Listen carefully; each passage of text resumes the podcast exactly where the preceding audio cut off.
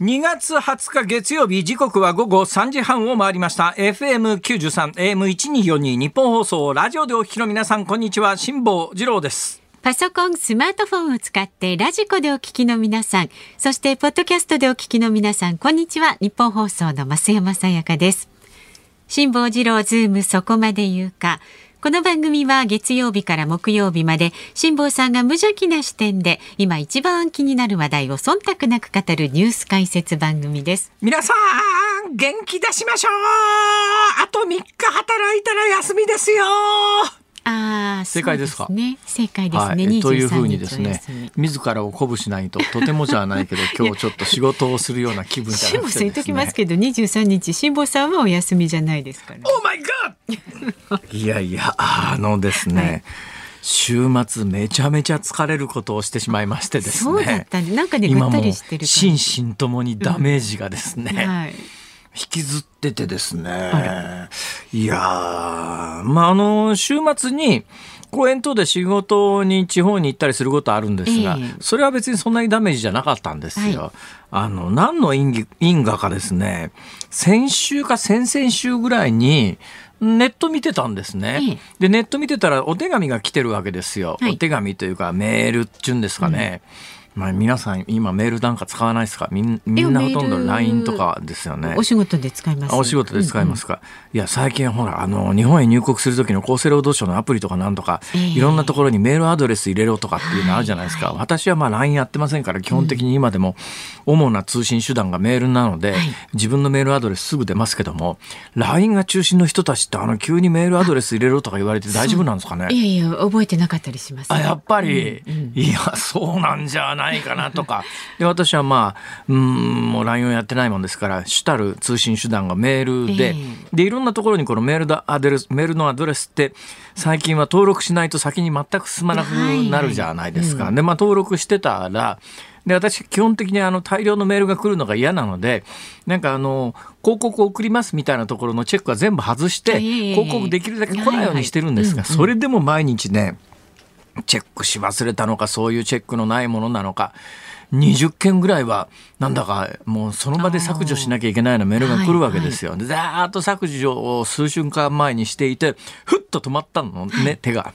何かというとパソコンの宣伝だったんです。はい。でねこれもうこの番組でかつてこれはもうだいぶ前なんで覚えてらっしゃる方いらっしゃらないと思いますけどあの私長年パソコンというのは原稿を打つんで、まあ、基本あの風のことは風に問え絶賛発売中本も含めてですね、は いええ全部自分でパソコンでこう、ええキーボードで打つわけですよ。で結構ねこうもともと鉛筆で書く時にも筆圧って言ってなんか鉛筆の先とかシャープペンシルの先がポキポキポキ折れるぐらい、うんうん。まあちょっとね圧力高いんですね。あ、。そうなんですか。はい、へでえで多分ねキーボードも同じなんだと思いますよ、ええ。キーボードバンバン叩くんで。そういう方いらっしゃいますよね。エンターキーっていうのがうん。右のひ右手のところに比較的大きなキーがありますよね、ええはい。あそこが割れてですね。どんだけの力を込めて叩いてるんですか。ね、もう割れてるんですよ、はい。そしてエンターキーがね割れちゃったんですよという話を前にだいぶ前なんですがね。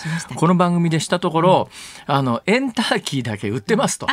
でエンターーキーだけあの USB みたいなところに差し込んでなんか手でぶったたく 巨大な縦横何十センチかのエンターキーはいではいそのエンターキーというやつだけをパソコンの横に USB でつけておいええ。てそれをバーンと手で叩けと。そうするとストレス解消にもなるからうん。みたいな文脈でえーだけどそのエンターキーの壊れてるパソコンを随分ずっと使い続けてきたんですがもうそろそろこれは寿命じゃないかなと こう思ってですね、はいでパソコンの宣伝が入ったのを機によしこのタイミングで買おうと思ってパソコンを買ったんです。いいじゃないですか。先週末帰ったらですね、先々週はあのインドに行ってまして帰ってこなかったんで、その間にパソコンが自宅に届いておりまして、パッケージを開けて設定に入ったわけでございます。もうそれだけ聞いてもなんかストレス溜まりそうな気がしませんか？ね、最初はね。もうとにかくパソコン買った時の最初の初期設定でいいってなるじゃないですか。はいはい。でそもそも今のパソコンは、昔はあの Wi-Fi なんか飛んでない時代のパソコンってまあそれなりに設定大変だったんですが、ええ今のパソコンは基本的に Wi-Fi が飛んでる環境で設定するということを前提にしてるわけですよ。あそうですね Wi-Fi 飛んでないと話にならないんですよ。はいで我が家は一応 Wi-Fi は飛んでるんだけども、ええどうも電波の調子が良くなかったりなんかしてまずそこで第一段階のストレスが発生しますねでなんとか Wi-Fi つながって設定プロセスが終わったとしましょう。はい。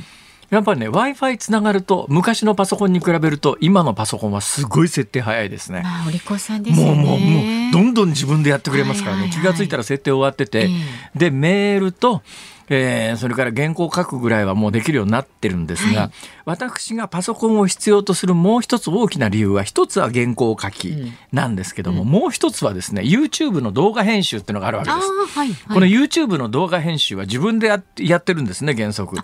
はい、そうなんです。だから YouTube というのを始めるに際して、まあもともとあの画像の編集って2013年の誰も覚えちゃいない目の見えない人と一緒に行って太平洋横断で失敗した あの時覚えてにはい。放送局の局の人に、はい。あのねとにかくね今の電波環境悪いんで、あのフルサイズの動画なんか絶対送れませんから衛星回線で送るに際して圧縮かける上にさらに自分で編集して短い動画にしとかないとええええ。その時に編集を教えられてですね、はい。動画の編集を揺れる船の上でやって、もう裏裏になってそれをまあ要するに圧縮してあの衛星回線で送るというような。だから自分で動画の編集ができるようにその当時なって。はいはい。うんでまあ、2021年のチャレンジに際しては前回放送局巻き込んでえらい目にあったんで、今回は放送局はやめて自分で YouTube のチャンネルを作ってこの YouTube のチャンネルで皆さんに太平洋横断の動画を見,、ていただくということで YouTube のチャンネルを作ってでこの YouTube のチャンネルで太平洋横断の動画を皆さんにお届けする前に、まあ、助走期間で2年ぐらい私がいろいろ海外行った時の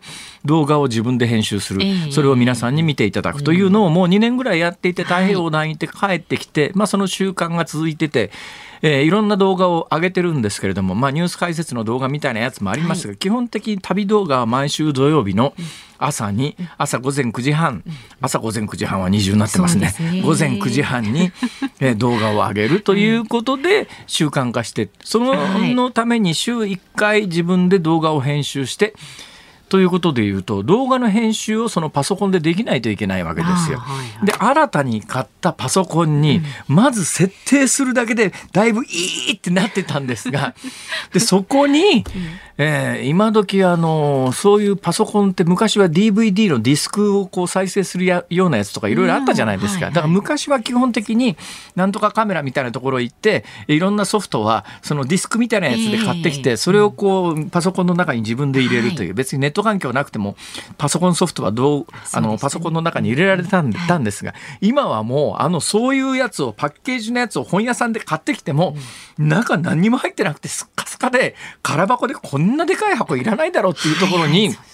ディスクも入ってなくて、はいまあ、要するに URL っていうんですか、ええあの YouTube じゃなくてインターネットのアドレスみたいなところがあってそこからソフトをダウンロードしろとか言いやがるわけですよ。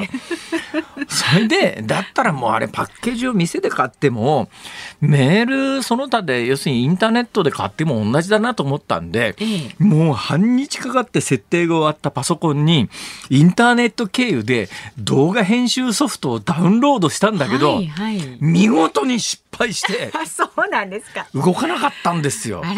昨日午後1日かけて最終的に今日日付が変わって午前1時までやったんですが、ええええそれでも動かなかまあ、った。ぐったりしますねそれはね。これ疲れますよね。もういろいろ世の中にはこのストレスになるようなことって山ほどありますけども、あの新しく買ったパソコンの設定をしてそこに動画のソフトを導入したんだけどソフトが動かないとアプリが全く動かなくて俺が払った7,000円はどうしてくれるんだと。その7,000円もストレスフルだしもうお金は度外視してもとにかく動いてくれともうありとあらゆることを試すんだけどもダメでそのうち固まっちゃったりなんかして。で固固まっちゃったところから何回やり直しても同じところで固まっちゃったりなんかしはいはいはいお察しますて。よもうそういうことある。えー今私が運んでいるカバンの中にその問題のパソコンが、そうなんですか？はい。もう中に固定した状態で入ってるんで。なんかさっき肩を落として歩いてるとこれ思ったら、お家に帰ってええ。もう一遍やるとうん。多分うまくいかずにでしょうがないから私別の編集ソフトを買ってですね、ええその別の買った編集ソフトソフトが、今日お家に帰るとパッケージで届いてるはずなんです、うん、でそれを当然家帰るとやりますよね。いや、まあ、そうやって孤軍奮闘しないでその辺の詳しい人にほら聞いてここでやってもらっちゃった方がよっぽど早いと思いますよ。あなるあみんな下向いたぞ。なんだそれは？なんだその態度は？探すといますって詳しい人詳しい人がね。うんどうもねダウンロード自体に失敗してるんじゃないかという説があって非常に困っているんですよ、これは世の中のありとあらゆる問題よりもストレスフルですよね。まあ、というのが私のように人生の残り時間が短い人間からすると この貴重な日曜日の午前と午後の深夜の1時までずっと目の前で動かないパソコンを相手に で途中でふっと気がついて、ちょっと待てと俺に残されてる時間はあとどのくらいあるんだと。こんなことで丸一日使っていいのかと、えー、こんな時間に使うんだったら、ね、ちょっとその辺の公園行ってベンチでコーヒーでも飲みながら鳥の声にでもね,、耳を傾けてる方が、よっぽど人生の残り時間の使い方としてはいいんではなかろうかと。自宅の机の前で動かないパソコンを前に、いいってなってる。これは人生の時間の使い方としては最悪ではないのかと。よく諦めなかったですねでもね。いやこれ諦められる人は大丈夫だと思うんですよ。もうなんかこういうのって一遍始めると、最後まで動い動いた瞬間に、ああ動いたっていうなんかこう あれを一日分の喜びみたいのがあるじゃないですか。だけども昨日導入に失敗したソフトはもう諦めました。だから新しいやつを買いましたから。今日東京の家に帰ってそこに届いているはずの新しい編集ソフトを今晩入れて動いたら明日はかなり晴れやかな顔でここに現れてると思います。で晴れやかならば、はいはい、あのリスナーの皆さんからいただいたありがたいお便りとかも紹介しようという気になるんですが、えー、もうそんな気に全然ならないんですよ。今日結構いっぱいいらっしゃっててですね。今日あの先週ほら、はい、あの定期的に絵手紙くださる女性の方が、えーはいはい、和歌山のスポンジかなんか送ってくださったっていう話題をしたらですね、そ、ね。うん、の和歌山スポンジっていうところを作ってる会社で。ねなんか和歌山のサンベルムっていうところらしいんですがここがですね大量の和歌山スポンジおよびえー、若干先週話題になった手袋型の、はい、そうそう。あのたわしみたいなやつ、ね、いいなっていう話してたんですよね、はい、これを送っていただきましてスタッフがそれを見るなりいいですねそれって言うから。じゃあこれあのねあげるって私が別に買ったわけでもないですが、はい、それからですねそれ以外にもねびっくりするような話がありましてね、はい、外れ馬券が送られてきましてね、うん、中京の第9レースですが、えー、23年1回10これいつなんだろう、まあ、あの瀬戸ステークスは2月の5日最近ですね、はいはい、えー、その単勝プラス副賞どうもこの方の解説によると単勝プラス副賞の馬券には「頑張れ」という文字が印刷されるんだそうです。そうなんですそれで今ですね JRA に二郎という名前の馬が走ってるんですって。だからその私の持っている外れ馬券上は表記が「頑張れ二郎」になってるんですね。頑張れ次郎いいじゃないですか、今日の辛抱さんにぴったり、歳会社員の方に、はい、サンマルチの横浜さんという方ですが送っていただきました。どうも皆さん本当にありがとうございます。ね、でもね私はねもうね残された時間がねあんまりないのにね 一日パソコンで時間取られてですね。いやいやほら頑張れ次郎見てね頑張ってくださいよ。増山さん。頑張れ次郎。先行ってください。はいでは株と為替お伝えしていきます。今日の東京株式市場日経平均株価反発しました。先週の金曜日に比べて18円81銭高い2万7531円94銭でした。アメリカ長期金利が高止まりする中電気機器や精密機器銘柄が相場の下落する原因となりましたけれども一方で金融株や鉄鋼株は高く前の週末に比べて横ばいで推移しました。また為替相場は現在1ドル134円10銭付近で取引されています。さあ辛坊治郎ズームそこまで言うか。この後はお知らせを挟んでズームフラッシュ。週末から今日にかけてのニュースをチェックします。辛坊さんが独自の視点でニュースを解説するズームオン。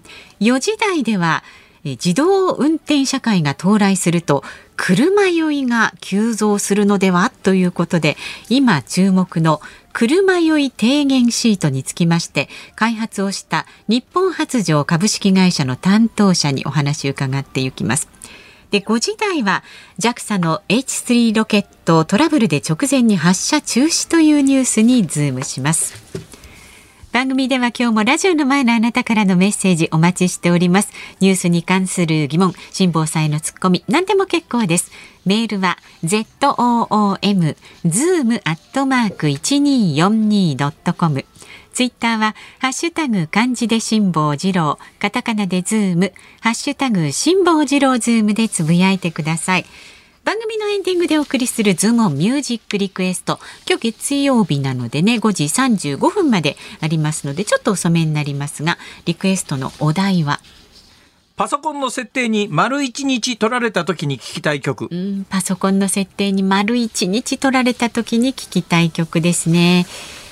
いろいろありそう。苦悩のね思いを込めた曲がね、はい。まあはい、結果うまくいかなかったと。結果ねまだ成功はしておりません、はい、さあこちらも選曲の理由も書いてズームアットマーク一二四二ドットコムでお待ちしております。ニッポン放送辛坊治郎ズームそこまで言うか。このコーナーでは辛坊さんが独自の視点でニュースを解説しますまずは週末から今日にかけてのニュースを紹介するズームフラッシュです。広島市立の小学校から高校で取り組む平和教育プログラムの教材から漫画はだしのゲンの掲載がなくなることが17日分かりました。漫画の場面だけでは被爆の実相に迫りにくいとしています。長野県立立科町の白樺ツーインワンスキー場でパイプの折れたリフトが2メートルほど落下し乗客2人が怪我をしていたことが18日分かりました。リフトはおよそ35年前から使用していたということです。テレビや携帯電話など電気機器の貿易収支が去年の下半期で812億円の赤字だったことが18日分かりました。半期ベースの赤字は現行方式のデータが残る1988年以降で初めてです。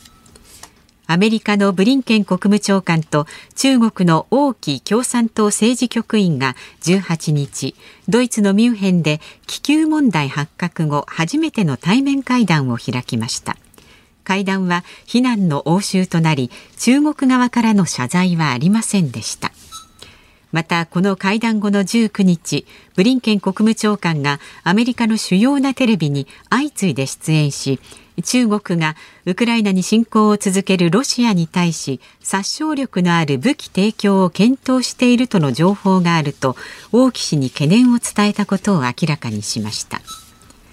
防衛省は今日北朝鮮が弾道ミサイル2発を日本海側に相次いで発射し日本の排他的経済水域の外に落下したとみられると発表しました。北朝鮮は18日にも ICBM 大陸間弾道ミサイルを発射したばかりです。宇宙戦艦ヤマトや銀河鉄道999などで知られる漫画家の松本零士さんが急性心不全のため13日に亡くなっていたことが分かりました。85歳でした。松本零士さんは北九州おそらくね小倉かなんかのあたりの出身のはずです、ええ、というのがですね、はい、私先週土曜日に、はい例のあの冒頭でお話ししたパソコン騒動に巻き込まれる前日、ええ、小倉行ってたんですよ。すはい、新幹線で小倉の駅を降りて、うん、まあ仕事だったんですが、新幹線の小倉の駅を降りるとですね、はい、目の前にあのメーテルだからまあ銀河鉄道999の主人公、えー、メーテル、それからその横にキャプテンハーロック、うん、えー、などなどあの松本零士さんの漫画由来のえー、銅像がずらっと等身大ぐらいのやつが並んでるんですよ、北九州の小倉新幹線の駅っていうのがそういうところで、で先週土曜日にああ松本零士さんのふるさとだなここは。だから北九州の小倉の駅を降りると松本零士さんの漫画の主人公の皆さんが集結してたりなんかするんですね。あの石巻かなあのえっとうん石巻かなん石巻じゃなかったですっけね。やっぱりあの石森章太郎さんの、えー、地元で、はいはい、あのサイボーグ009の、うん、はい、今何ですか松本さん福岡県久留米市久留米市で生まれ。北九州市の小倉で育つあまあまあ、まあ、ふるさとで間違いないですね、うん、えー、今構成作家のはい、えー、今日は安倍ちゃんが今、ね、あれどっか行っちゃったんで、はい、江澤さんが代わりにパソコンを パチパチやってくれてます。はいはい、まあそれで、うん先週の土曜日に松本零士さんのことをちょうど思い出してたところだったんで、ちょっとショックですね。ね13日にね、はいもうすでに。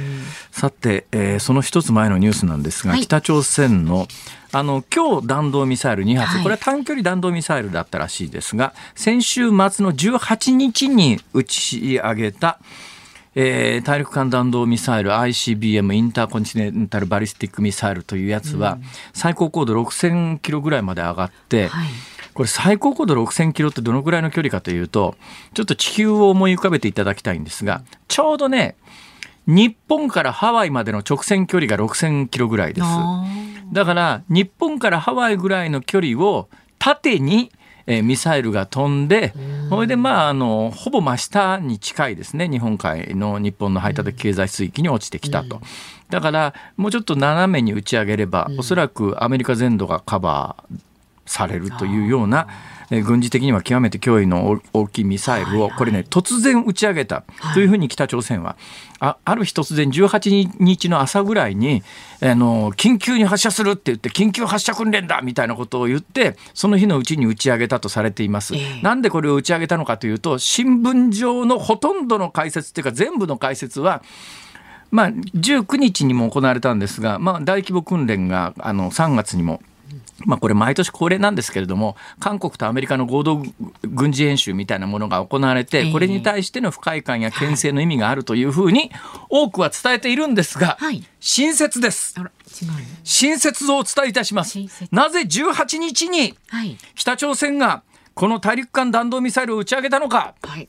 前日の17日に JAXA がロケット打ち上げ成功しなかったからだと思います。多分キム・ジョンはえー、日本だってそう簡単に打ち上げられねえようなものうちはなすぐに打ち上げられるんだ、えー行ってみチュドーンだったんだと私は思います。そういう感じですか。まあ、あの全面的に信じなくていいですよ、えーただサイズ感がどのくらいかというと、あの JAXA が打ち上げ成功しなかったロケットっていうのが直径5.2メートル高さ63メートルとかっていう、でかいですよね。はい。だけどこの北朝鮮が、あの18日に打ち上げたやつは直径2.4メートル高さ30何メートル。だからサイズ的に直径半分高さ半分、だからまあ高さと直径が半分だと、えー容積的には8分の1ですけどね、えー2の3乗ですから。まあなんだけど、でも相当でかいものでは、まあそれで主燃料が液体燃料だというところも同じなんで。もうあの日本俺はうちので確かにねその6000キロ打ち上げるミサイルってでミサイルとロケットは何が違うかというとタクシーと乗用車の違いぐらいしかないんですよ。そうなんです。だ目的が違うだけで基本的に同じもんなんですよ。そうするとね6000キロ打ち上げられる。だってホリエモンロケットってめったに100キロまで上がんないんだから、6000キロですからね。だからすごい技術だということを見せびらかしたかったんじゃないのかというのが新説です。なるほど。私しか言っておりません。はい ズームフラッシュでした。2月20日月曜日時刻は午後4時を回りました日本放送から辛坊治郎と増山さやかでお送りしています。ズームそこまで言うか。ご意見を一つご紹介いたします。ありがとうございます神奈川県にお住まい44歳女性のただまれやさんですね。は？ただまれやさん。なんか意味があるんでしょうけど。はい。ああると思います。はい。え世界のグルメを知り尽くす辛坊さんのお耳に入れたいニュースです。世。界のグルメは知り尽くしてないですけどね 残念ながら。ね、この方はね私はこのニュースを知って怒ってしまいました。何ですか？何がありました？というのも海外サイトが世界のワースト料理100というランキングを発表していて、えー浅草のお米のお菓子おこしとナポリタンがランクインしていたんです。どちらも美味しいしナポリタンは私は世界中の食べ物の中で一番好きで5皿は食べられます。世界の人たちの味覚がどうにもわかりません。辛坊さん私の代わりにこのニュースを忖度なくぶった切ってください。辛坊さんはナポリタン好きですか？好きです。ナポリタンもおこしも美味しいですよね。はい、ナポリタンはただね、まああれあの日本での命名なんで、はいナポリイタリアのナポリにナポリナポリっていう場所がありますが、はいイタリアのナポリ行ってもナポリタンはありません関。係ないんですねえ。えそれよりもひどいのが喫茶店のメニューで、はいイタリアンっていうのがあってですイねタリアン。うんスパゲッティイタリアンはイタリアにはないと思いますね。はい、ナポリタンもかなりずさんな雑な命名で、うん多分ねその命名も含めてなんじゃないかと思思いますけどね。そうなんです、ね、ナポリタンはどうやったってうまいですよ。ただね、ねナポリタン。茹ですぎたスパゲッティと紹介されていたと。ああ、まあ確かにあの茹ですぎると良くないですね。アルデンテと別物ですけどね。アルデンテ出ましたアルデンテ。ほらパスタとかはい、まああのちょっとだからパスタ茹でる時には。まあ、まあ、日本で要するに茹で時間書いてあるのよりも1分ぐらい短く、まあ、最近ね、うん、あの燃料費節約のために短い時間で茹でら茹でられるパスタっていうのが続々並んでますよね。ところが私太平洋横断に普通のパスタ持ってったもんですから。7分とか8分とか茹でなきゃいけないんですよ。ね、そんな太平洋の上で燃料もないのに、うん、7分も8分も茹でてられないじゃないですか。うん、どうするかというと、はい、わっとあのフライパンの上に沸騰するんです刺すんですよ、はい、少ない水を、えー、ね、そこにあの並べるんですねパスタを、それもあの半分に折らないと入らないんで半分に折ったパスタを薄い水自体がないですから、薄く水を沸騰させて入れて蓋をしてそのままふやかすんです。ああ、蒸す感じにしまずいよ。本当に。あ、まずかったんですか。はい。パスタこんなにまずくなるかっていうぐらいね。そうですだからあの書いてある通りに茹でた方がいいです。え、うん、確かにあのまあまずいところのナポリタンで茹ですぎのやつを最後フライパンでね炒めてっていうようなケースもありますから。うん、だまあ玉石混交でナポリタンはあまりにも幅が広いんでね。まあ、まあ、そうですね。お店にもよりおこしですか。おこし美味しいじゃないですか。大好き。まあ確かに今他に美味しいお菓子はいくらでも出てきてるのと、まあ、おかおこしってね関西もあるのかな、はい、あの岩おこしっていうのがあってめちゃめちゃ硬いやつあるんですよ。はいはい、多分それ書いた人はね、うん、おこし食べて歯あ書いちゃったんだと思います。はい、硬すぎて、はい、なんか恨みがあるんだと思いますねおこしにね。はい、ねまあ確かにこのただまれ屋さんでもね私は本当最近ね食べ物に関してはつくづく思うんですけど、はい、結局うまいかまずいかなんて、極めて主観性の強いもんですから、まあそうです、ね、誰かがこれはうまいよって言われても、うん、まあまずかないけどさぐらいな。食べたタイミングとか気持ちの持ち方とかどんな状況かとか。タイミングも大事ですね。私ね人生で一番美味しかった食べ物は、はい、太平洋横断中に、うん、えー、見つけたたまたま見つけた腐った、レモンじゃなくて腐ったオレンジを腐りかけじゃないんです。完全に腐ってるやつを半分ナイフで切って残り食った時に世の中にこんなうまいものがあったのかと思いましたからね。そういうこと、まあ、食べ物ってそういうもんですよ。まあでもそこまでサバイバルな思いをしないと美味しく感じられないナポリタンの私家で作る時にはケチャップしか入れませんけどね。ケチャップと最後タバスコ入れるだけですけどね。それでもうまいっすよ。はい。作り方とね、ね、いろいろねタイミングありますんで、まあちょっとここはね。まあ納得いかない気持ちわかりますけれども、そうですね。えー、まあまだまだご意見お待ちしております。メールは z o o m zoom アットマーク一二四二ドットコム。ツイッターでもどんどんつぶやいてください。ハッシュタグ辛坊治郎ズームでつぶやいてください。で今日のエンディングリクエストは5時28分ぐらいになると思うんですが、パソコンの設定に丸一日取られた時に聞きたい曲いいっていう感じのね、はい、気持ちを込めて、えー、選曲の理由もズームアットマーク一二四二ドットコムまで書いて送ってください。お待ちしております。日本放送辛坊治郎ズームそこまで言うか。この時間特集する話題はこちらです。自動運転社会が到来すると車酔いが急増？今注目の車酔い低減シートとは？世界各国で実証実験が進み今後本格的に到来する車の自動運転社会。世の中の在り方を大きく変えることは確実ですが実はその裏で車酔いが急増するのではと言われています。自動運転社会が到来するとなぜ車酔いが増えるのか。そして乗り物酔いがすごい辛坊さんを救うかもしれない。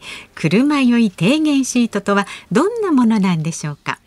この時間は業界に先駆けて車酔い低減シートを開発した日本発情株式会社シート生産本部開発部主幹の加藤和人さんと主任の鈴木康介さんにお話を伺っていきます。どうぞよろしくお願いいたします。よろしくお願いします。いたしますお願いします。誰が見つけてきた話題だろうね。これはね。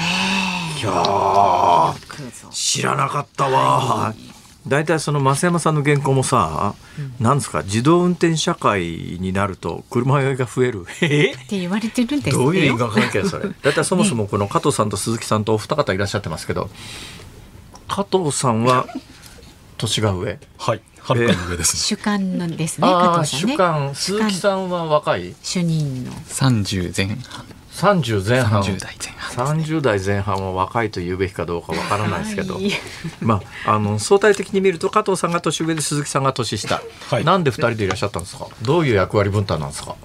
まあ私が困った時には彼が助けてくれると。あというのは今上司の加藤さんのご意見でした。部下の鈴木さんのご意見は？助っ人的なところで。どっちが助っ人私があ あ鈴木さんの年の若い鈴木さんの方が今日は助っ人でということはメインは加藤さんですね基本じゃ加藤さんに伺ったらいいわけですね。で加藤さんに伺って加藤さんが分かんないことを鈴木さんが答えると。で現場で作ってらっしゃるのが鈴木さんで、はい、えー、上で仕切ってらっしゃるのが加藤さんというそういう役割分担ですか、はい、イメージでいうと。大体丸投げです。あのちょっと伺っていいですか？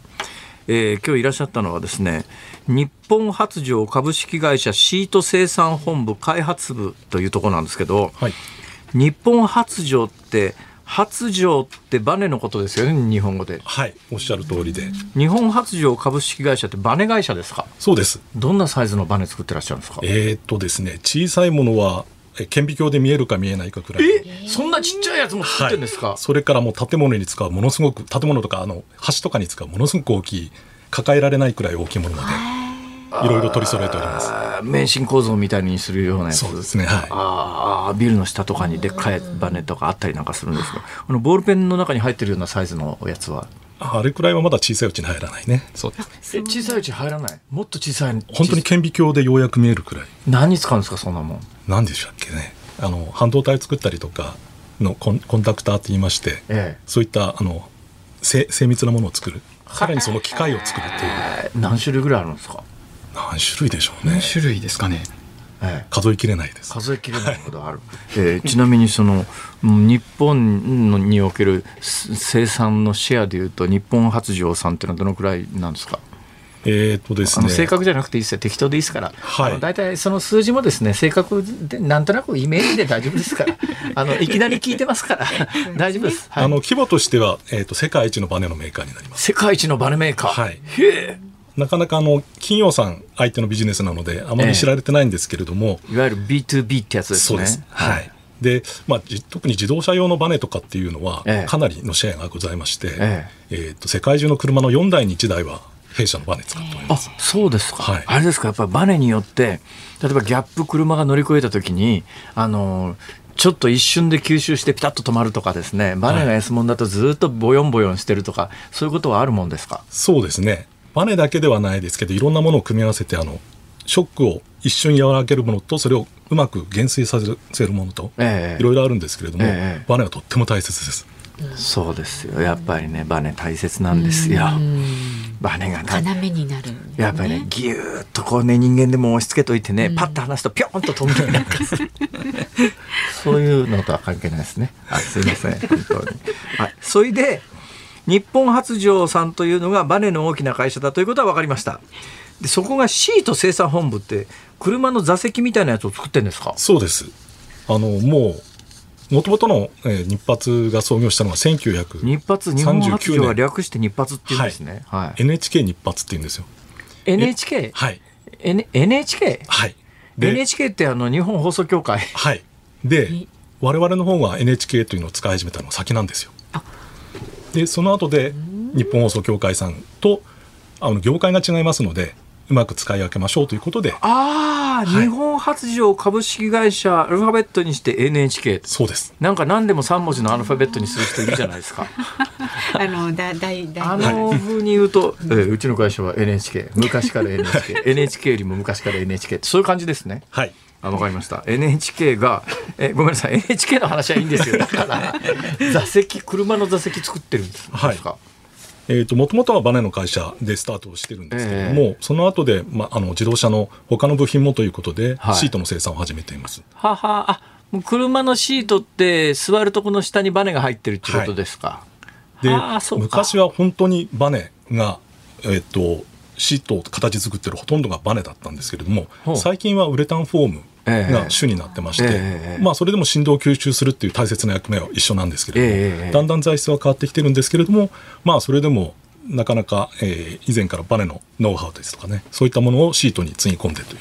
ソファーなんかにも入ってますよねバネがね、えあれですか？御社の会社のソファー応接セットのバネは全部自自社製のバネですか？以前はですね、ええ。弊社でも家具を作ってました残念ながら今はもう作ってないんですね。あ家具やってないんだ。はい。ああ。じゃあまあくそこれは別の会社のバネかなとか思いながら座ってたりとかするわけですね。座り心地が妙に悪いなこれ。これなんとかっていう会社じゃねえのかみたいな悪口言ったりなんかして。そうですか。わかりました。そのまあバネを作ってる会社が車のシートを作ってるところまでは理解しました。さあここからが本題です。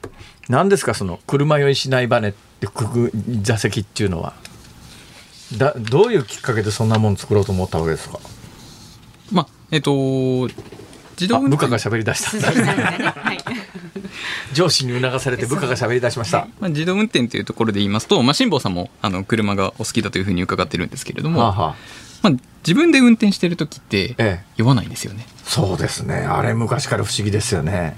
で助手席だったりとか後ろの席に座ってる時には酔ってしまうことがある。あるあるあるある。で、まあ、さらに言うと本を読んでたりですとか、ええスマホを見てたりとかあ、酔う酔う。もうあそれ一発で酔う。もうなんか車の中で本なんか読んだ日にはもうもアウトですようアウトですね。はい。まあ、地図を見てたりとか、まあ、ええこういった時に余計に酔いやすくなってしまうんですね。じゃあ自動運転になるとどうかっていうところで、ええまあ、今まで運転してた人が、まあ、運転から解放されるわけですよ。はい。でそうすると助手席や後席の、まあ、いわゆる同乗者って言われる人たちと同じように、まあ、スマホをしたりですとかなるほど。ディスプレイで映画を見たりだとか。ああ、それは道理ですね。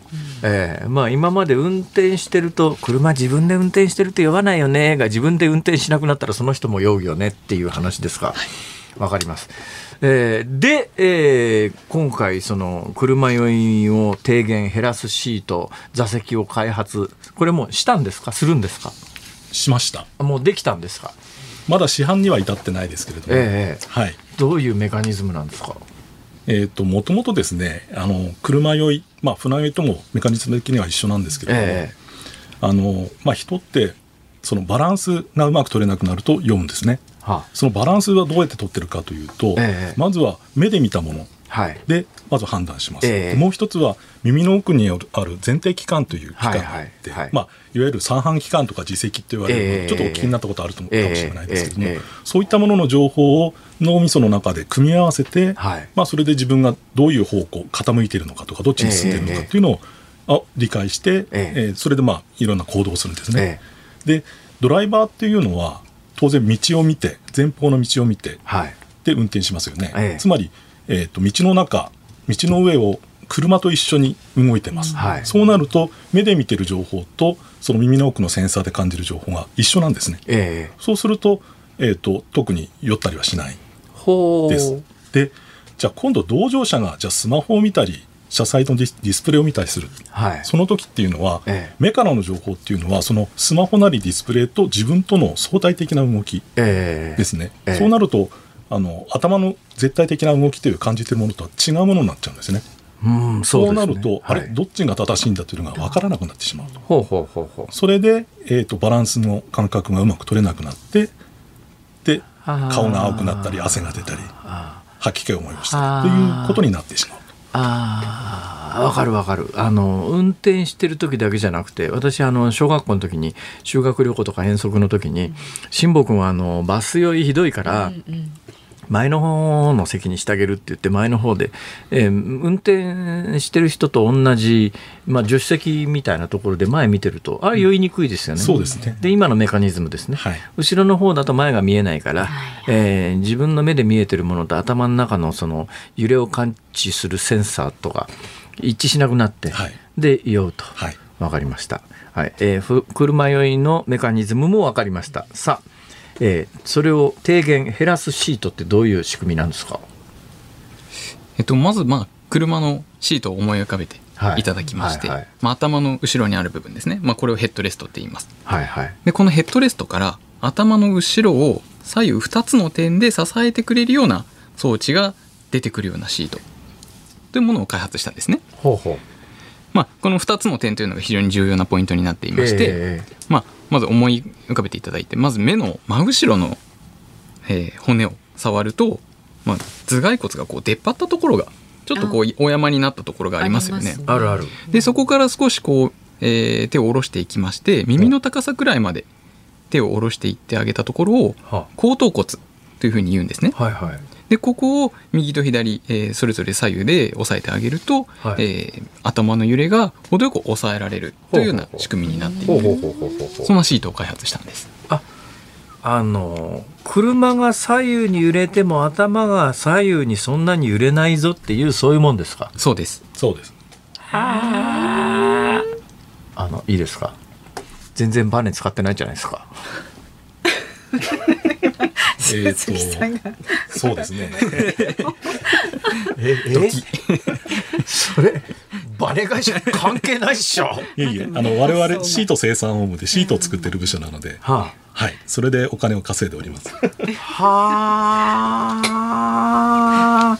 す実際にそれってあの実験してみたりされたんですか？はい。えー、と実際にあのその自分たちで開発ししたシートと、ええ。まあ、通常のシート比べてみますと、はいはい。その開発品だと酔いが発症するまでの時間が3倍に伸びるんですね。ということは今まで1時間くらい乗ってると気持ち悪いなと思ってた方がええ。3時間は平気ということです。なるほど。ということはもう23時間乗れば目的地に着いちゃうか、まあ休憩しましょうかということになりますよね。ええ。ということでまあ酔う前にことは済んでしまうと。まあいうことになるんじゃないかなと考えています。東京大阪で8時間乗ってますみたいなもんだったらダメだけどまあ日曜日にちょっと郊外に行こうっていうのは片道2時間以内ですよね。往復で4時間とかっていうぐらいが普通かもしれないですね、そうするとこのシートなら、えーそれまで車酔いでひどかった人が車酔いで苦しまずに済むと。はい。いいじゃないですか。えー、便利ですよね。どうなんですかそれ。あの社内で評価されたりなんかするわけですか？どどんな今後の展開はどうなってるんですか？えーまあ、評価自体はですね、はい。あのもちろん我々担当者が最初に評価します。えでああ気持ち悪いなとかこれならいけそうだなっていうのをやった上で、えはいはい。今度はいろんな人を呼んできて、まあ社内の人ですけれども、え呼んできて評価をしていただいて、えええ。っていう開発プロセスになるんですね。なるほど。はい、それなんかあのこういうメカニズムで酔いが減るよねってなんかヒントみたいなものがあったんですか？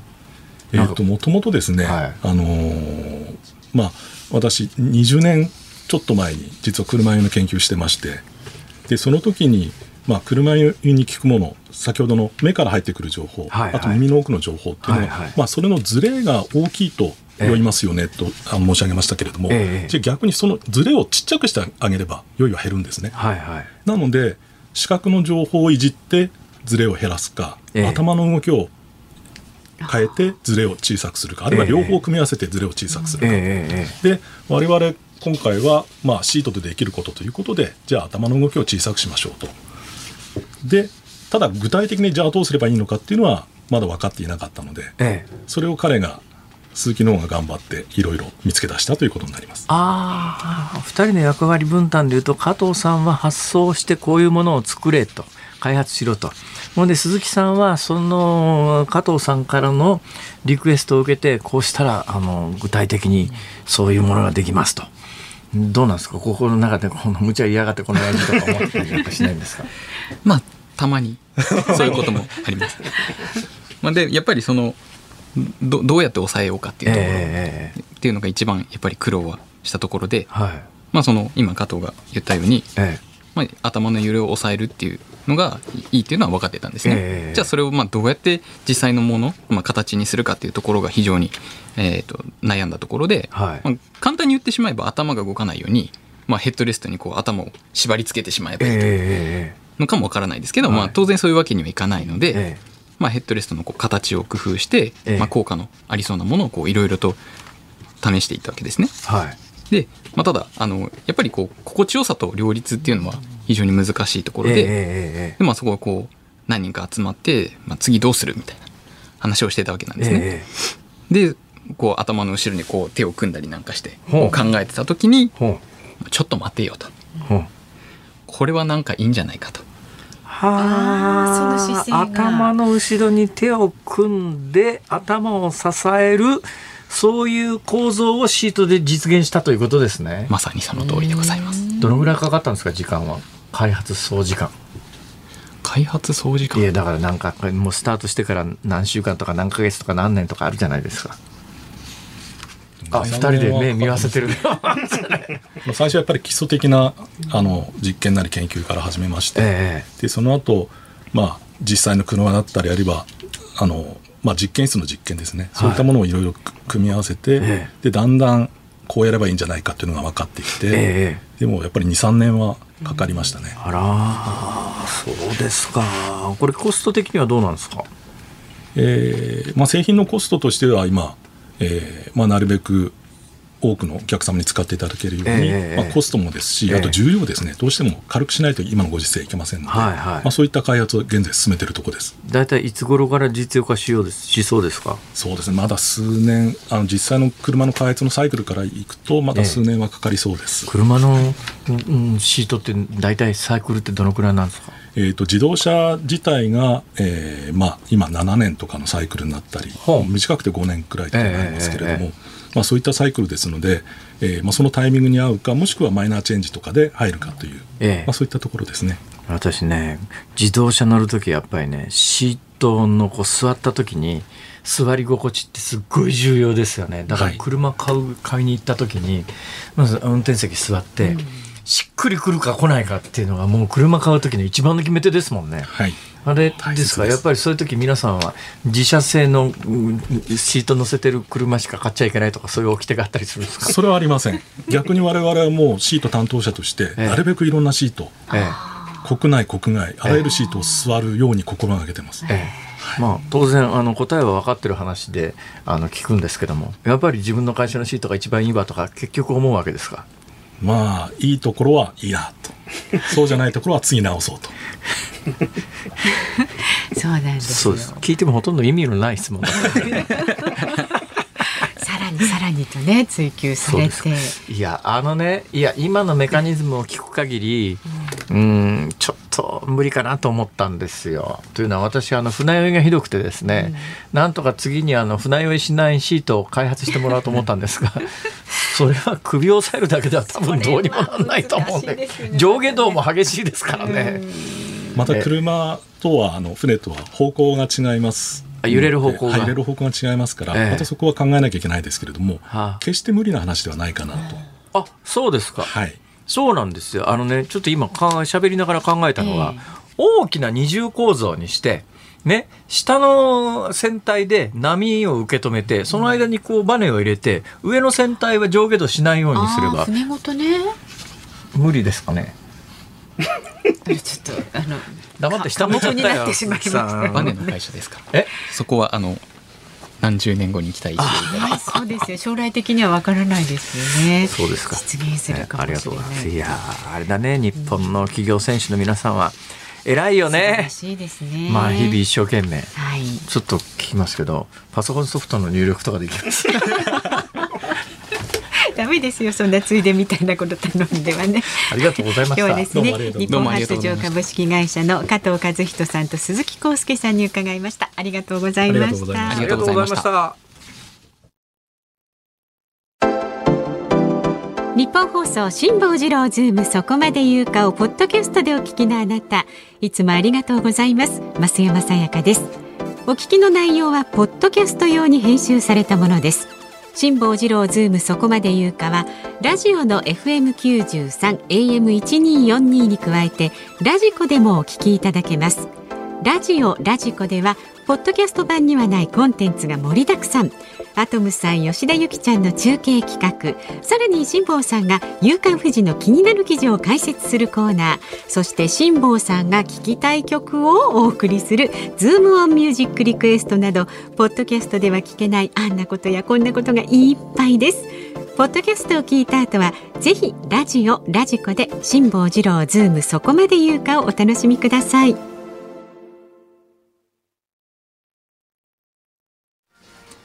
2月20日月曜日時刻は午後5時を回りました。こんにちは辛坊治郎です。こんにちはニッポン放送の増山さやかです。ズームそこまで言うか。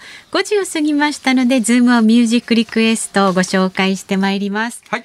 今日のお題はパソコンの設定に丸一日取られた時に聞きたい曲。どんな曲があるんでしょ結構ね考えてくださってます。うほうほう川崎市58歳の川崎うさぎさんはですねへいへいパソコン設定で四苦八苦そんな時は無事にアップロードができるようにロードなどいかがでしょう？ザなるほどね。ロード。ロードね、うん。だったらカントリーロードロードでもいいけそうどそういうことにもなります、わかります。それから51歳男性の大阪からですね淀屋橋大江橋さん。お辛坊さんパソコンの設定に丸一日かかったこと本当にお疲れ様です。全くです。本当に本当に本当に本当にご苦労さん。ードリフターズですね。そうです。はい、まさにっていう感じですね。ありがとうございます。長野県47歳男性のうーちゃんさんはですね。へいへい。リクエスト曲は松山千春さんの長い夜。まあこれは辛坊さんにとっても長い夜だったと。おっしゃる通りですね。ねえ。そこ来ましたか。この方もただいま買い替え検討中だそうです。あパソコンね。そうですね。パソコンの古いのは遅くなりますからね。使ってるうちにどんどん遅くなりますからねあれ。そうですね。時変えるとなんか中身片付けてやらないと、うん。あそれまた面倒くさいんですけど最近あんまり中身片付けろって言ってこなくなりましたね今のパソコン。あ昔結構しょっちゅうね、うん。ハードディスクのうんうんうん。整理整頓しろみたいな、あー。今ハードディスク積んでないあのパソコンも結構普及してますからね。SSD とかね。まあいいです、はい、気にしないでください、はい、僕のことはほっといてください。横浜市53歳のしましまライオンさんです。え？リクエスト曲大沢よし義行さんのそして僕は途方に暮れる。全くそんな感じです。ねくれましたよ全くそんな感じです。週末は、そして、えー、35歳女性のですね埼玉県草加市のママッキーさん。辛坊さん大変でしたね、えーソフトのインストールうまくいかない時は本当に何やってもダメでヘトヘトになりますよね。別のソフトを購入されたとのことですが昨日ダメだったソフトも今日やったらいけるかもしれませんよ。そうなんだよねそう思うんだよね1万回ダメでヘトヘトになっても1万1回目は何か変わるかもしれないと吉田美和さんが歌っているので辛坊さんも諦めずにということでドリカムの何度でも、ね。まあそんな心境ではあります。ははい。い、あとはですね川崎市60歳の車とラジオさん。辛坊さん買ったばかりのパソコンの調子が悪い原因。それは 設定設定それは設定ういやそれ先生です。それ先生です。森雅子先生でしょ。設定。いやいや設定じゃないし。設定。相当無理があるっしょそれ。うん。はいさあありがとうございこんな感じのます皆さん頭をひねっていただいて本当に心から感謝をいたします、ズームインズームインじゃねえや。ズーどムオンミュージックリクエストえー、松山千春長い夜。まさにね長い夜を過ごした辛坊さんということでお送りいたします。あとね、えっ、とこれご意見いただいてるんですが、群馬県桐生市の前総さん13歳の男性です。あ13歳、ね、今日はテスト期間なので久しぶりにリアルタイムで聞いています。ありがとうございます。ありがとう。僕は中等教育学校というところに通っていて高校受験がなく、ああ中高一貫校なんだ。そうそうそう。進路や将来の仕事についてのアンケートがよく来ます。そこで辛坊さんと増山さんはどのようにして進路や職業を決めましたか？教えてください。山さんは？私は進路も職業も思いつきです私はね法律家になろうと思って法学部に入ったんですけども3ヶ月で諦めました。当時の司法試験はね、はい。当たるはは受かるかどうかがね運運も非常に要素的なものが大きくてですね大学4年で司法試験に受かる自信がなかったんで、ん。もう最初の3ヶ月でやめたで放送会というんですよ法律の科のことを。放送会を諦めて別の放送会に進うん 進路を選んだと。本当にそうそういう流れできたんですか？うんそうです。はい。まあだからねこのえっと前総さんも13歳でそんなに13歳ね。あの突きだからね詰めて考えない方がいいと思うよ。そう。何でもなれますよ13歳君の未来はね無限だから。何でもできる。何でもできる。もうだから強く思って頑張ってください。はあ。そう思いますよ。だって可能性は私たちよりもいっぱい選択そうですね。肢あるもん。13歳に今戻ったら何目指すかな。んだなオリンピック。何の選手ですか？うん。スノーボード。おえダメです。俺す俺ね膝が硬いから無理なんで分かってんだよ。才能ないんです。ああじゃあそうピアニスト ピアニストね。そんなに割らなくたっていいじゃないですか それで武道館でコンサート行っててください。ますからあはい素晴らしいじゃん。着々とね、こうやって大人もね、一歩一歩ちょっとずつですそうなんですよ。そうなんですよ ね、頑張ってね、応援してます。さあ、まだまだメールは z o o m zoom アットマーク一二四二ドットコムでお待ちしております。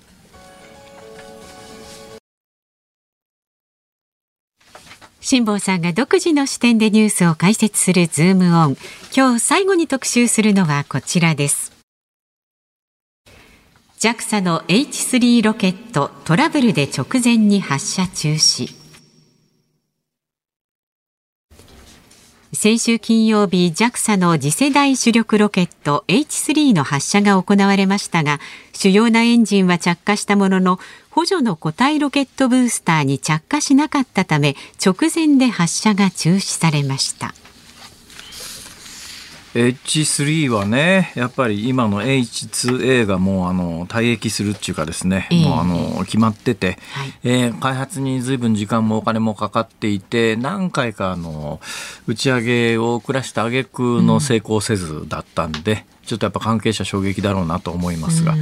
私この日昼ニュースを NHK で見ていて 一番驚いたのがサイドスーパーって言って画面の右の上の方にスーパー出るじゃないですか、どんなニュースやってるかっていう、ええ。そこにですね H3 打ち上がらずって書いてあってですね。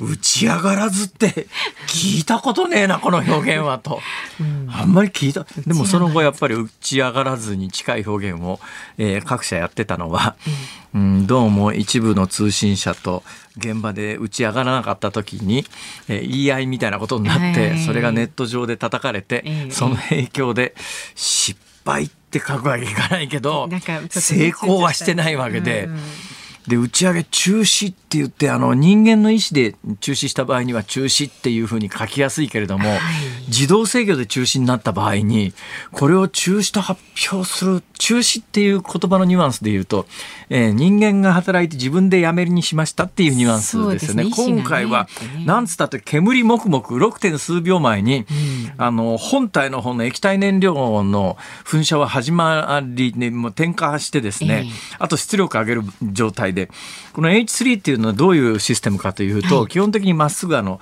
すごい太いですよ。直径5.2メートルありますからね。5.2メートル。直径5.2メートル。高さ60数メートルですからものすごいでかいものなんですが。はいそれが基本的にメインエンジンっていうのはあの巨大な筒の中に何が入ってるかっていうとで燃料と多分酸素だと思いますね。だからそれを混合してノズルで噴射するわけですよ。これ液体燃料式って言ってこれはあの細かく制御ができるんですね。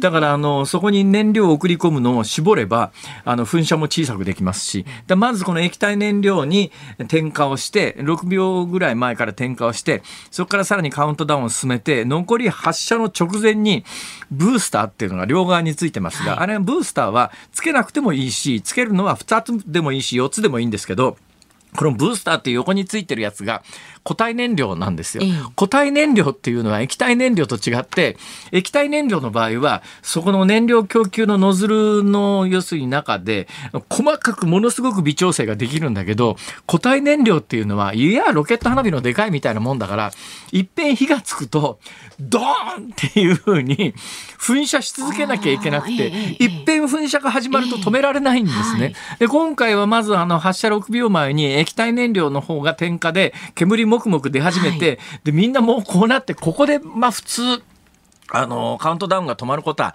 常識的にはないんですよ。6、5、4、3、2、1あれ？なんかフェイントですね。えーだからあの私ツイッターに書いたんですけれども、金ちゃんのあの昔「万歳なしよ」っていうのが スタタンかなんかの時はい。に最後あのね、えー万歳できなかった時に「なしよ万歳なしよ」っていうそれに近いですよね。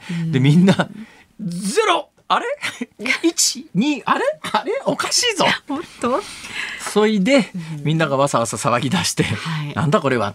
ほん。でまああのもうその本体よりもでロケットの打ち上げに関して言うとまああの他の国でも開発段階でロケットの打ち上げの延期とか中止とかっていうのはまあしょっちゅうあるんで、そんなにそれ自体珍しくないんだけど、今回これがなんでここまで大きなニュースになっちゃったのかというと、まあ、何回もかつて打ち上げを伸ばして悲願の H3 がもう今回は大丈夫だろうとみんなが息を止めてた見てて6秒前にもう液体燃料の方に転化されてあとは打ち上げのはずでみんな心の中でカウントダウンしててゼロになっても飛ばねえぞっていうのともう一つ直後に行われた記者会見で一部報道機関の人間と、えー、言い合いになってそういうのは日本語では失敗と言うんだみたいな捨て台詞を吐いちゃったもんだから、それが結構ネット上で話題になったということなんだけれども、はい。うん、私別にどっちの肩を持つわけでもありません。基本的にまず記者の態度として捨て台詞はダメだろうとは思う一方で、こういう時にあの日本の官僚って、まあ、JAXA っつったって官僚ですから 基本的にあの間違いは認めないっていうかたくなさがあるわけで いや成功じゃないだろうと、まあね、成功じゃないわけででも中止中断っていうと人間の意思が働いてってでも勝手に自動で止まると思わなかったけど、コンマ何秒前にコンピューター制御で自動的にあの固体燃料の方のあの点火をしなかったんで飛ばなかったっていうんで多分あの技術者の人たちもえなんで飛ばないのっていう。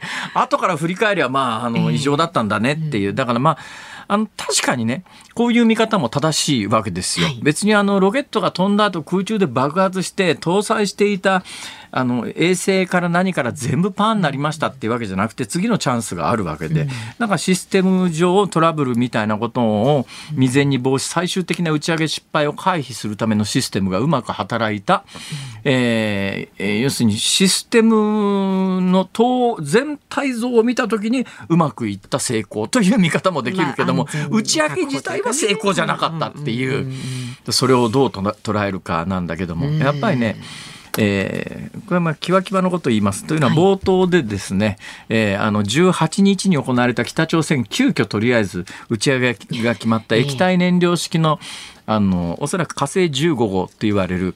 だからまああのさっきサイズ感を申し上げましたけども H3 ロケットの大体半分ぐらいの直径の半分ぐらいの長さの体積でいうと8分の1ぐらいの、はい、でも相当でっかい液体燃料式の、まあ、ロケットですよ。ミサイルって言ってますがロケットとミサイルは同じですからね、えー、だから基本的に、あのー、北朝鮮でおそらく17日の日本の打ち上げ成功せずを見てここもねデリケートに言葉を使うでしょで失敗と私絶対言わないんですよここね。でどんだけ気を使いながら私が喋ってるかというのが分かるじゃないですか 今日冒頭からずっと成功せずという言い方しかしてないわけですよ。成功せずは事実ですから。そうですそうです。ね、まあもう極めて客観的な事実でそれを失敗と捉えるのか、うん、えー、いやあの危機を回避した成功と捉えるのか、うん、それについては立場なんだけども私はまああの一言これね北朝鮮に絡めてって言うならば、もしこの打ち上げを北朝鮮でやっていたら金正恩に関係者処刑されるね。関係者処刑されずに済んでよかったね JAXA さんっていう感じはあるんだよ。日本はやっぱ次のチャンスがありますから。まあそうですよね。はい。えー、ということで、はい、えー、だからあの JAXA の H3 が打ち上がらなかったよりも、はい、その後の記者のやり取りの方がニュースになると注目されはい、そういう週末でしたと。はい、さて、えー、もうそろそろやめろの音楽が流れてきましたけどね。まあ了解わかりました。今日ね冒頭のニュースのズームフラッシュの中で解説2つしたかったことがあるんですが、はいはい、1つやっぱり長野県のあのスキー場でリフトが落下っていうね、ねえー、まああのそんなに重大な怪我じゃなくてよかったねって言うんだけど、はい、ちょっと危ないよね、うん、なんでこんなことになってるのかというと日本のスキースノボ人口ってピーク時の6分の1なんですよ。減ってるんだ。だから多分点検に関しても昔ほどそんなに頻繁にやっていない。でもやっぱり35年前から使っていたということで金属疲労もありますから、その次のニュースもやっぱりちょっと日本のある意味劣化みたいな話でね、え電気機器の貿易収支、はい、電気機器っていうのは日本のお家芸だったんですよ、うん、ところがあの、ね、や両方ともね売ってる方も輸入してる方も何兆円の世界なんですが、はい、ただその差額がえー、1988年以降初めて赤字になっちゃったと、日本の利益の柱だった電気製品で日本今稼げなくなっちゃってる、背景にはね海外生産増えたということも一つはあるんだけど、はい、やっぱりそれ以上に自分の身の回り見ても外国製の電気製品増えたよなっていうこともあるんで、ね。日本が今最後に残るのが車なんだけども、うん。この車も今まだまなんとかなってるけどもこれ電気自動車にシフトしていった時に、持つのかなこの国はっていうなんか恐怖みたいなものを感じた実はこれはニュースでした。はい、ズームオンでした。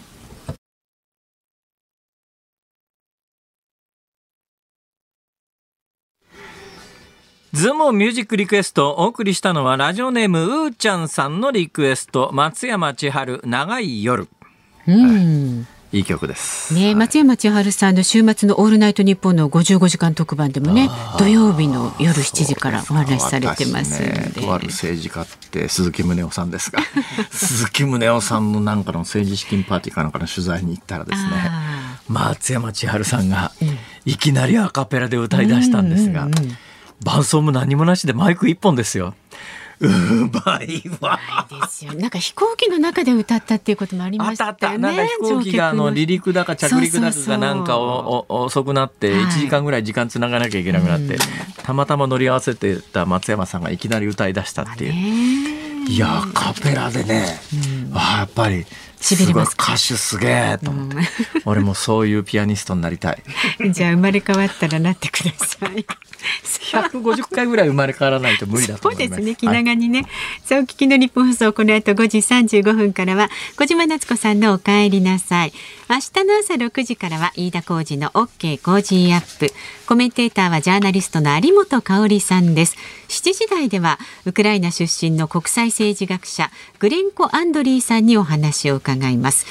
明日午後3時半からのこの辛坊治郎ズームそこまで言うかゲストは政治、えー、違う経済ジャーナリストの井上久夫さんです。あーこの人ね穏やかな人なんですけどね。あそうですか。穏やかな人なんだけどやばいこと言いますよ。ちょ辛坊さんうまくねそこのところ。やばみ そうなんですか？はいそうなんです。はいじゃあちょっとごはい、とい期待いうことで。ただいて。今日は月曜日なのでねいつもより5分長くおつお届けしておりますけれども、はいえー今週はあのいろいろありましてね、なんと23日祭日で天皇誕生日でそうですよ。プロ野球のオープン戦がスタートするそうです。はい、ここまでのお相手は辛坊治郎と増山さやかでした。今週も聞いてちょうだい